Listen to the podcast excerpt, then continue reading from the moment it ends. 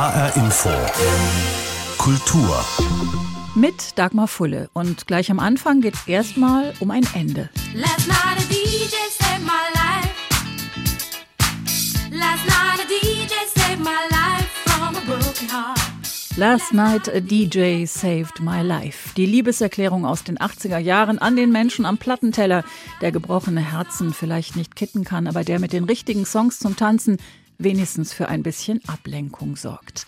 Auch in Hessen gab und gibt es sie überall, große und kleine Diskotheken, die heute Clubs heißen. Manche haben sich von Anfang an Club genannt, mit einem Hauch von Exklusivität. Einer der langlebigsten war der Club 21 in Kassel. Seine Geschichte ging in diesen Tagen vor 20 Jahren zu Ende. Angefangen hat sie zu Rock'n'Roll-Zeiten. Hey baby, I ain't asking what you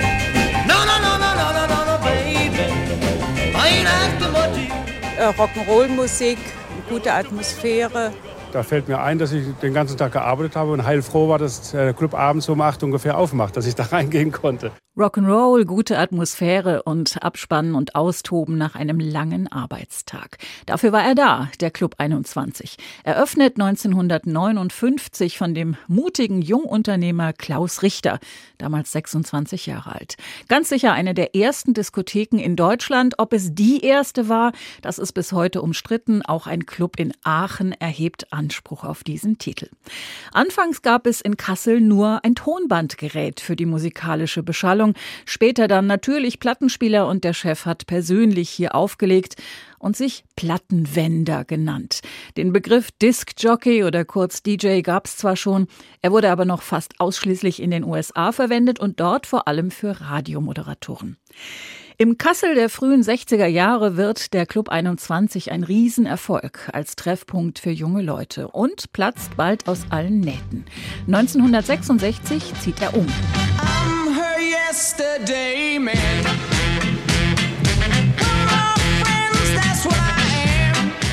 Und die Erfolgsgeschichte geht weiter in einem Keller der Kasseler Friedrich-Ebert-Straße. Harten Rock und Langhaarige, die ihre Mähne schütteln, gibt's anderswo. Der Club 21 ist und bleibt ein bisschen gediegener. Gründer Klaus Richter sorgt über die Jahrzehnte noch an anderen Stellen mit Kneipen und Festen dafür, dass in der Stadt was los ist. Und er bleibt bis zum Schluss an Bord. 2002 macht er den Laden dicht und geht in den Ruhestand. Inzwischen tanzt längst die nächste Generation. Der Nachfolgeclub an genau derselben Stelle knüpft an die lange Geschichte des Ortes an und heißt Club 22.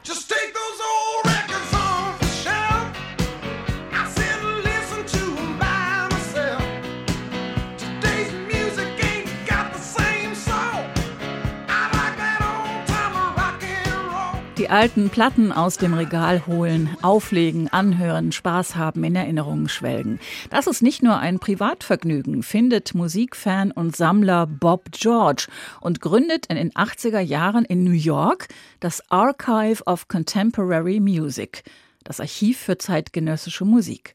Der Mann ist in seinem Element, auch wenn er in seiner Nachbarschaft, im Diner um die Ecke, gelegentlich mal Iggy Pop oder Lou Reed trifft.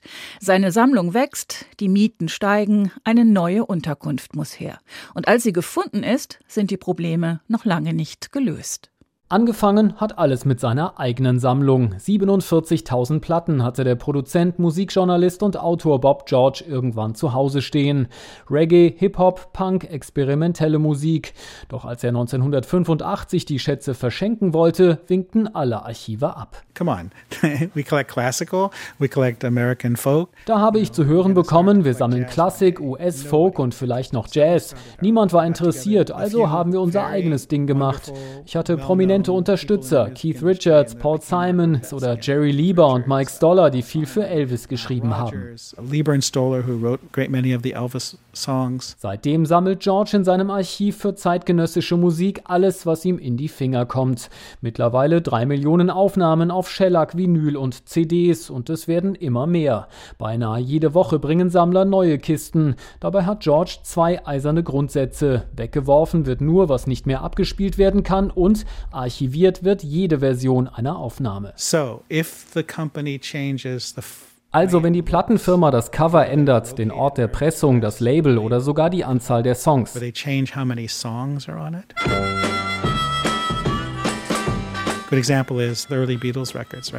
Ein gutes Beispiel ist das erste Beatles-Album. Capital EMI Europa hat das zu Capital USA geschickt und die fanden die Musik furchtbar. Auch ein gutes Beispiel dafür, wie schlau die Musikindustrie ist. Jedenfalls haben sie die Beatles dann an ein kleines Label im mittleren Westen weitergegeben, VJ Records. Die haben das erste Beatles-Album in den USA herausgegeben, mit zwei Songs mehr als später auf Capitol, obwohl das Album den gleichen Namen hat, nur ein anderes Plattenlabel. Und so gibt es zu vielen Alben eben auch zahlreiche Versionen, die lange die Regale eines ehemaligen Lagergebäudes im New Yorker Stadtteil Tribeca füllten. In den 80er Jahren noch eine Gegend mit verfallenen Industriegebäuden und einer spannenden Musikszene. Heute ein hippes Viertel mit unbezahlbaren Mieten, weshalb George Anfang 2020 ein neues Zuhause suchen musste für drei Millionen Musikaufnahmen und vier Millionen Bücher, Fotos, Videos und sonstige Devotionalien, die auch noch zum Archiv Archiv gehören. Viele meldeten sich, sogar die Stadt Stuttgart machte ein Angebot. Am Ende entschied er sich für ein altes Anwesen zwei Stunden nördlich von New York. And then the pandemic hit.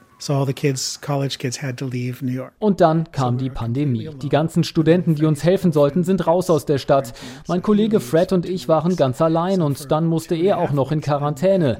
Zweieinhalb Wochen habe ich ganz allein alles zusammengepackt. Eine lustige Geschichte, wenn ich mal ein Buch schreiben sollte. Aber das war gar nicht lustig. Das war ein Albtraum. And he wasn't funny. Jetzt stapeln sich 20.000 Kartons in ehemaligen Schweineställen am Hudson River. Bevor sie ausgepackt werden können, muss noch viel renoviert und zum Teil auch neu gebaut werden. Dann soll das Archiv wieder das sein, was es immer war. Eine Quelle für Musikwissenschaftler, Soundtrack-Kompilierer und Journalisten. Und das Lebenswerk des mittlerweile 72 Jahre alten George. Du brauchst eine eigene Vision, was andere Leute darüber denken denken ist egal. Es ist eigentlich ganz einfach. Wenn du dir anfängst, Gedanken darüber zu machen, was andere wollen oder brauchen, dann musst du ein Business aufmachen. Aber das interessiert mich nicht. Klare Ansage von Bob George, Gründer und Direktor eines der größten Archive der Welt für Pop- und Rockmusik. Über die Probleme eines Umzugs mitten in der Pandemie mit Millionen von Schallplatten und Büchern berichtete Peter Mücke aus New York.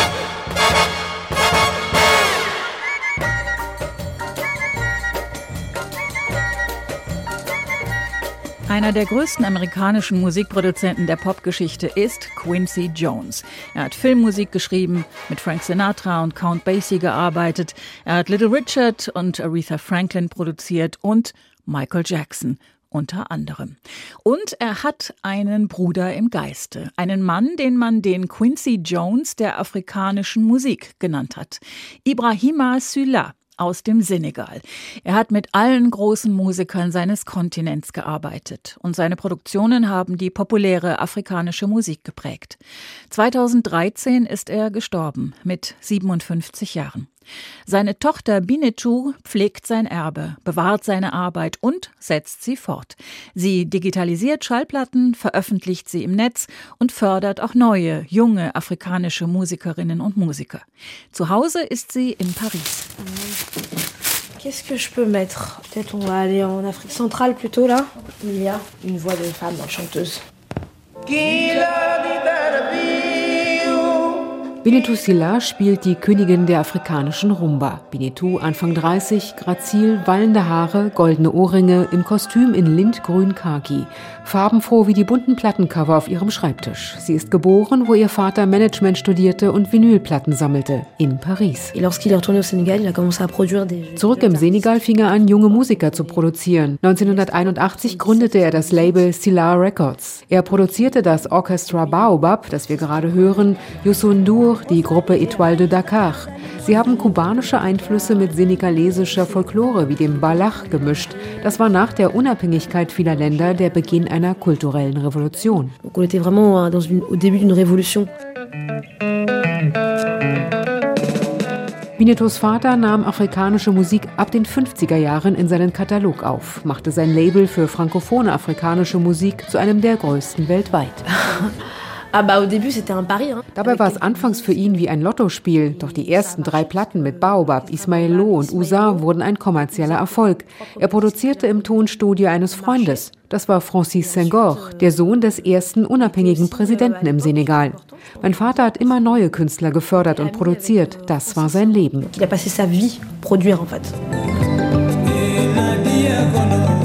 Seit dem Tod ihres Vaters 2013 ist es Binitus. Sie mastert die alten Platten, digitalisiert sie und gibt sie teils neu heraus. Die Pariserin, die ihre Schulferien in Westafrika verbracht hat, pendelt bis heute oft auf den Kontinent, wie sie sagt, um zu wissen, was läuft. Binetou will den Zugang zum afrikanischen Musikerbe demokratisieren und sie hofft, andere Musiklabel folgen ihr. Über 1000 Platten hat mein Vater in fast vier Jahrzehnten produziert, etwa 15.000 Stücke. Auf YouTube haben wir den ganzen Silar-Katalog kostenlos reingestellt. Dort haben wir bereits 800.000 Follower, bestimmt bald eine Million. Andere Plattformen sind in Afrika nicht frei, nicht ohne Kreditkarte zugänglich.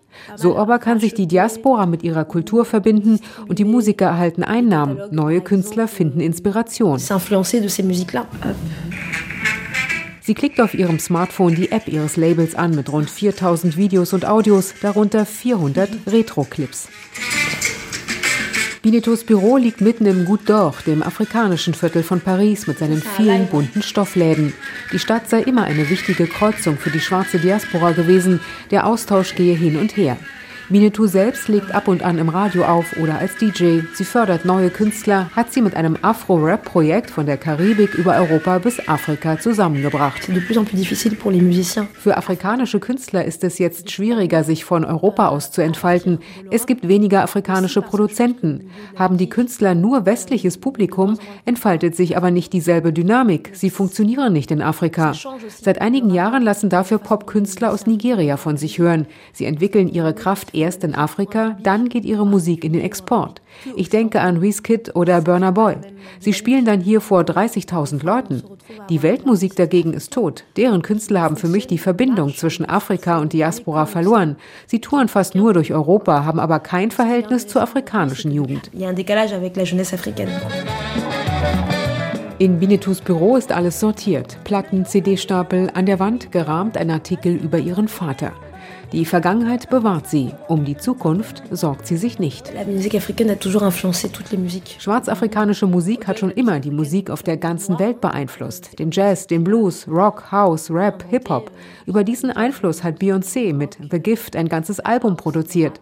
Die Popstars von morgen werden afrikanisch sein. Da habe ich keinen Zweifel.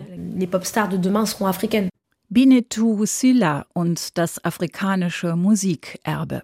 Unsere Korrespondentin Stefanie Markert hat die Produzentin, Labelchefin und DJ in Paris besucht. Hala ist 19 Jahre alt. Sie ist zu Hause in Syrien. Eine selbstbewusste junge Frau, die Widerstand leistet gegen Assads Truppen und gegen den IS aber auch gegen starre Rollenbilder in der kurdischen Gesellschaft. Aus Halas Geschichte ist ein Dokumentarfilm geworden. Die Kasseler Regisseurin Antonia Kilian hat Hala dafür ein Jahr lang mit der Kamera begleitet. Ihre Doku hat 2021 den Hessischen Filmpreis gewonnen und ist jetzt im Kino zu sehen unter dem Titel The Other Side of the River. In Kassel geboren und aufgewachsen war Antonia Kilian von starken Frauen beeindruckt. Immer am 8. März, dem Internationalen Frauentag, nahm ihre Mutter sie zum Feiern in ein interkulturelles Zentrum mit. Da haben kurdische Frauen und auch türkische Frauen den Tag mitgestaltet und sind mir auch bis heute noch als sehr starke Frauen in Erinnerung geblieben. Das heißt, ich bin eigentlich schon immer im Kontakt gewesen mit der kurdischen Frauenbewegung und die haben mein Verständnis von organisierten politischen, feministischen Frauen ganz stark mitgeprägt. Von da war für sie der Sprung nach Syrien nicht mehr weit. Für ihren Dokumentarfilm The Other Side of the River begleitete die Kasseler Filmemacherin eine junge kurdische Kämpferin ein ganzes Jahr lang. 2016, direkt nach dem Ende der Terrorherrschaft des Islamischen Staates, fuhr Antonia Kilian in den Norden des kriegsgebeutelten Landes. Ich kenne eben auch Leute, die dorthin gegangen sind, um gemeinsam mit den Kurdinnen und Kurden gegen den IS zu kämpfen. Das war jetzt nicht so, was mich interessiert hat. Mich hat vielmehr interessiert, wie dieses Versprechen einer Frauenbefreiung in der Realität aussieht. Und im zweiten Schritt, also in der Konsequenz, kann das eine Inspiration für mich selber sein. Also wie kann ich mich gegen patriarchale Gewalt, die von Männern ausgeht, schützen? Mich selber und andere Frauen. In ihrem Regiedebüt erzählt die junge Kasseler Filmemacherin die Geschichte von Hala, einer jungen kurdischen Frau im Kampf gegen Unterdrückung und männliche Gewalt. Ich fand Hala von Anfang an super aufgeschlossen und sie war sehr, sehr positiv und voller Energie und sie ist ja auch diese super starke Frau und als sie mich gesehen hat, war sie halt mega neugierig und wollte auch ihre Geschichte erzählen. Anders als in den anderen Regionen Syriens schließen sich kurdische Frauen zu Polizei- und Militäreinheiten zusammen, um gegen Ungerechtigkeit und Unterdrückung zu kämpfen. Hautnah filmt Antonia Kilian die mutige Kurdin während ihrer täglichen Ausbildung oder beim Gespräch mit ihren Vorgesetzten oder auch im Elternhaus, wo der Vater die Töchter zwingt, fremde Männer zu heiraten. Es war natürlich super kompliziert, dort zu drehen und auch zu leben, weil es halt eben natürlich äh, super gefährlich ist, eine Kriegssituation ist. Ich komme da irgendwie als weiße deutsche Frau hin ich spreche überhaupt nicht die Sprache und will so ein super große Themen ergründen. The Other Side of the River ist die eindrucksvolle Geschichte einer Frau, die ihre Schwestern vor der Zwangsheirat und der Gewalt des IS retten will. Und seit Donnerstag in hessischen Kinos zu sehen. Jan Tussing über den preisgekrönten Dokumentarfilm der Kasseler Regisseurin Antonia Kilian, The Other Side of the River. Der Schriftsteller Abbas Kider ist vor mehr als 20 Jahren aus dem Irak geflohen und lebt heute in Berlin. Gleich sein Romandebüt Der falsche Inder war 2008 ein großer Erfolg und so ging's weiter. Mit viel Applaus für die Romane und eher gemischten Reaktionen auf das Buch Deutsch für alle, in dem Kieder sich auf humorvolle Weise mit der komplizierten deutschen Grammatik auseinandersetzt. Jetzt gibt es einen neuen Roman von ihm, Der Erinnerungsfälscher. Anna Engel stellt ihn vor. Wie sehr können wir uns auf unsere Erinnerungen verlassen? Welche Erinnerungen fehlen? Welche sind erfunden und welche verfälscht? Es sind diese Fragen, die den Protagonisten Said im Roman Der Erinnerungsfälscher genauso wie den Schriftsteller Abbas Kider umtreiben. Manchmal bin ich überrascht beim Schreiben, plötzlich taucht irgendeine Geschichte aus der Vergangenheit und explodiert irgendwas im Gehirn. Das Tolle ist, es gibt diese, diese Gabe, dass man die Dinge erfinden kann. Es gibt auch schon ein, ein schönes Zitat. Man, alles ist autobiografisch, selbst das Erfundene. Wie auch schon in seinen früheren Romanen lässt Abbas Kider die eigene Biografie gerne in seine literarischen Erfindungen mit einfließen. 1973 im Irak geboren, später inhaftiert, gefoltert und geflüchtet. Inzwischen in Berlin zu Hause verfasst er seine Romane auf Deutsch. Auch seine Hauptfiguren sind oft Flüchtlinge, leben hier und teilen häufig seine Liebe zur Literatur. So auch in seinem jüngsten Roman. Im Mittelpunkt steht Said, ein irakischstämmiger Schriftsteller in Deutschland. Als er erfährt, dass seine Mutter in der Heimat im Sterben liegt, ist er gerade unterwegs von Mainz zurück nach Berlin und hat, wie so viele Migranten, seinen Pass dabei, um zur Not immer startklar zu sein, wie Abbas Kider erklärt. Ich habe immer, immer, immer Geld dabei. Es muss mindestens 400 bis 600 Euro in meinem Geldbeutel sein.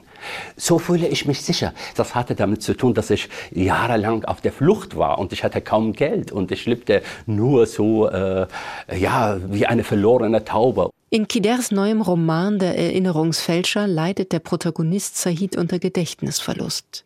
Beim Schreiben entdeckt er, wie beglückend und heilsam es ist, die Lücken durch Erfundenes zu füllen. Said reist zu seiner Familie in den Irak, erinnert sich und verdrängt.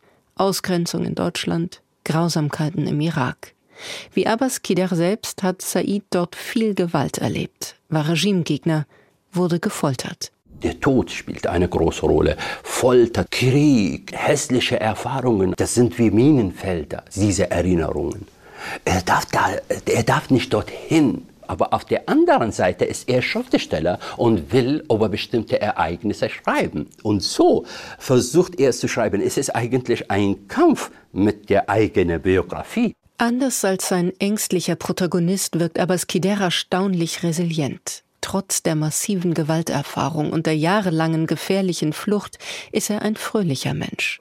Die hochkomplexe deutsche Sprache hat er so gut gelernt, dass er in München und Potsdam Literatur und Philosophie studiert hat und seit 2008 preiswürdige Romane schreibt.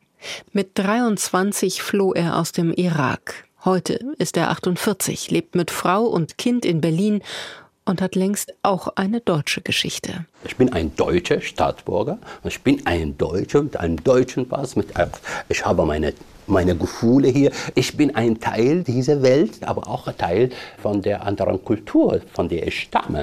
Aber Skider ist ein neuer Deutscher und ein Ärgernis für ewig Gestrige. Besonders mit seinem Bestseller Deutsch für alle, in dem er nicht weniger versucht, als die deutsche Sprache zu reformieren und zu vereinfachen und ganz nebenbei einen satirischen Blick auf die deutsche Gesellschaft aus migrantischer Sicht wirft. Dafür erntete er Begeisterung und übelsten Hass. Ich habe unendliche Briefe und E-Mails bekommen, Bedrohungen und diese Ängste plötzlich, die damals waren. Ich habe auch versucht, irgendwie damit gut umzugehen und ich habe sogar in dieser Zeit mich auch darüber lustig gemacht. Und das ist meine Art, wie ich mich schütze. Diese Art zeichnet auch seine Bücher aus. Aber Skider schreibt mit einer einzigartigen Mischung aus Gedankentiefe, genauer Beobachtung und Leichtigkeit. Ihn interessieren Menschen am Rande der Gesellschaft, die sonst kaum literarische Beachtung finden. Diktatur, Auswirkung vom Krieg, Rassismus, Fremde, Exil, komplizierte Beziehungen zu sich, zu, zu der Erinnerungen, zur eigenen Geschichte, Identität, Herkunft. Das sind immer meine Themen gewesen und ich glaube, die bleiben auch ist sich der Schriftsteller Abbas Kider sicher. Sein neuer Roman ist gerade im Hansa Verlag erschienen und heißt Der Erinnerungsfälscher. Kunst braucht Talent, sagen die einen. Kunst kommt von Können, sagen die anderen. Wahrscheinlich stimmt beides, aber ein Teil der Kunst ist immer auch Handwerk. Das kann man lernen und üben, zum Beispiel beim Malen und Zeichnen. Ein unverzichtbarer Teil der Ausbildung ist bis heute das Darstellen menschlicher Anatomie. Dafür braucht es echte Menschen, die sich als Modelle zur Verfügung stellen. Nackt, manchmal stundenlang, und alle gucken hin. Ein seltsamer Job, oder? Konzentrierte Stille und das Geräusch der Stifte auf dem Papier. Die Teilnehmenden des Aktzeichenkurses der Freien Kunstakademie Frankfurt sitzen im Kreis. In ihrer Mitte steht Judith auf einem Podest, ganz nackt, als Modell und Muse für andere. Seitdem ich das einfach mal aus Spaß an der Freude machen konnte, hat es mich nie wieder losgelassen. Ja, also bis heute. Das ist mittlerweile Jahre her. Ähnlich geht es Stefan. Auch er ist Aktmodell. Stefan ist sein echter Name, seine echte Stimme möchte er aber nicht im Radio hören. Manche Posen sind zwar anstrengend zu halten, aber für mich ist Modellstehen wie eine Art Meditation. Auch Judith möchte anonym bleiben. Im echten Leben heißt Judith anders und ist Übersetzerin. Nicht jeder soll von ihrem Nebenjob wissen. An für sich äh, finde ich das in Ordnung bei Menschen, die selber im Kunstbetrieb sind oder die künstlerisch in irgendeiner Form damit klarkommen und Schade finde ich es halt bei Menschen, die denken, oh, hat das was mit Pornografie zu tun oder ist das irgendwie unanständig? Ja, da möchte ich mich halt von abgrenzen. Privat ist sie offen mit der Arbeit als Modell, auch vor ihrer kleinen Tochter die sieht ja auch teilweise die Bilder und Mama macht sich nackig, das ist überhaupt nichts Schlimmes und ist völlig normal. Für Judith ist die Erfahrung wichtig. Die Aufwandsentschädigung, die sie bekommt, ist zweitrangig. Das Schöne ist halt, dass ich im Laufe äh, meines Lebens äh, einfach da so viele gute Erfahrungen und so viel Spaß daran hatte, dass ich das wahrscheinlich wirklich noch bis ins Alter hinein machen möchte. Also wenn ich mal aufhöre als Dolmetscherin und in Rente gehe, dann werde ich aber nicht in Modellstehrente gehen. ja, also ein Leben lang. Aber wie ist es für die Teilnehmenden, einen nackten Menschen zu zeichnen? Das ist natürlich schon, finde ich, anfangs eine Überwindung so, weil es natürlich sehr privat auch ist, so einen nackten Menschen zu zeichnen. Aber irgendwie gehört es einfach dazu und man verliert da auch einfach Hemmungen, finde ich. Erzählt Christine. Die 24-Jährige belegt zum ersten Mal einen Aktzeichenkurs. Die Form der Körper zu erfassen und die Anatomie zu verstehen, manchmal gar nicht so einfach. Weil ich oft nicht weiß, wo ich anfangen soll, aber es ist sehr wertschätzend und ich merke, dass man auf jeden Fall Fortschritte macht. Ich meine, so an den Details arbeite ich noch. Füße zum Beispiel sind noch, lasse ich meistens eher als grobe Klumpen zurück. Mal zwei, mal fünf und mal zehn Minuten. So lange müssen die Aktmodelle eine Pose halten. Dann neues Blatt, neue Pose auch für Modell Judith ein Lernprozess. Also einfach, dass ich eigentlich jeden Teil meines Körpers akzeptiere, dass ich auch akzeptiere, älter zu werden. Als ganz junges Mädchen habe ich ja angefangen, ja, Studentin und dass ich im Laufe der Jahre dann noch immer mehr in mir ruhe, immer entspannter bin, mit mir selbst noch mehr im Reinen. Am Ende des Abends sind viele Zeichnungen entstanden, von denselben Posen und doch alle unterschiedlich. Für Judith schön zu sehen. Jeder hat einen anderen Blick auf mich und ich entdecke mich immer wieder. Ungelenke Zeichnungen sind okay, ja, oder nur Ausschnitte. Und bei den ganz professionellen Sachen finde ich das natürlich besonders toll. Und das fotografiere ich dann auch mal für mich. Oder ich habe auch schon Zeichnungen von mir geschenkt bekommen. Und die hängen dann bei mir teilweise im Schlafzimmer. Aktmodell sein und dadurch den eigenen Körper annehmen und mögen lernen. Auch eine Motivation. Mia von Hirsch über Menschen, die sich als Aktmodelle für Kunstklassen zur Verfügung stellen. Und das war HR Info Kultur. Den Podcast finden Sie auf hrinforadio.de und in der ARD Audiothek. Mein Name ist Dagmar Fulle.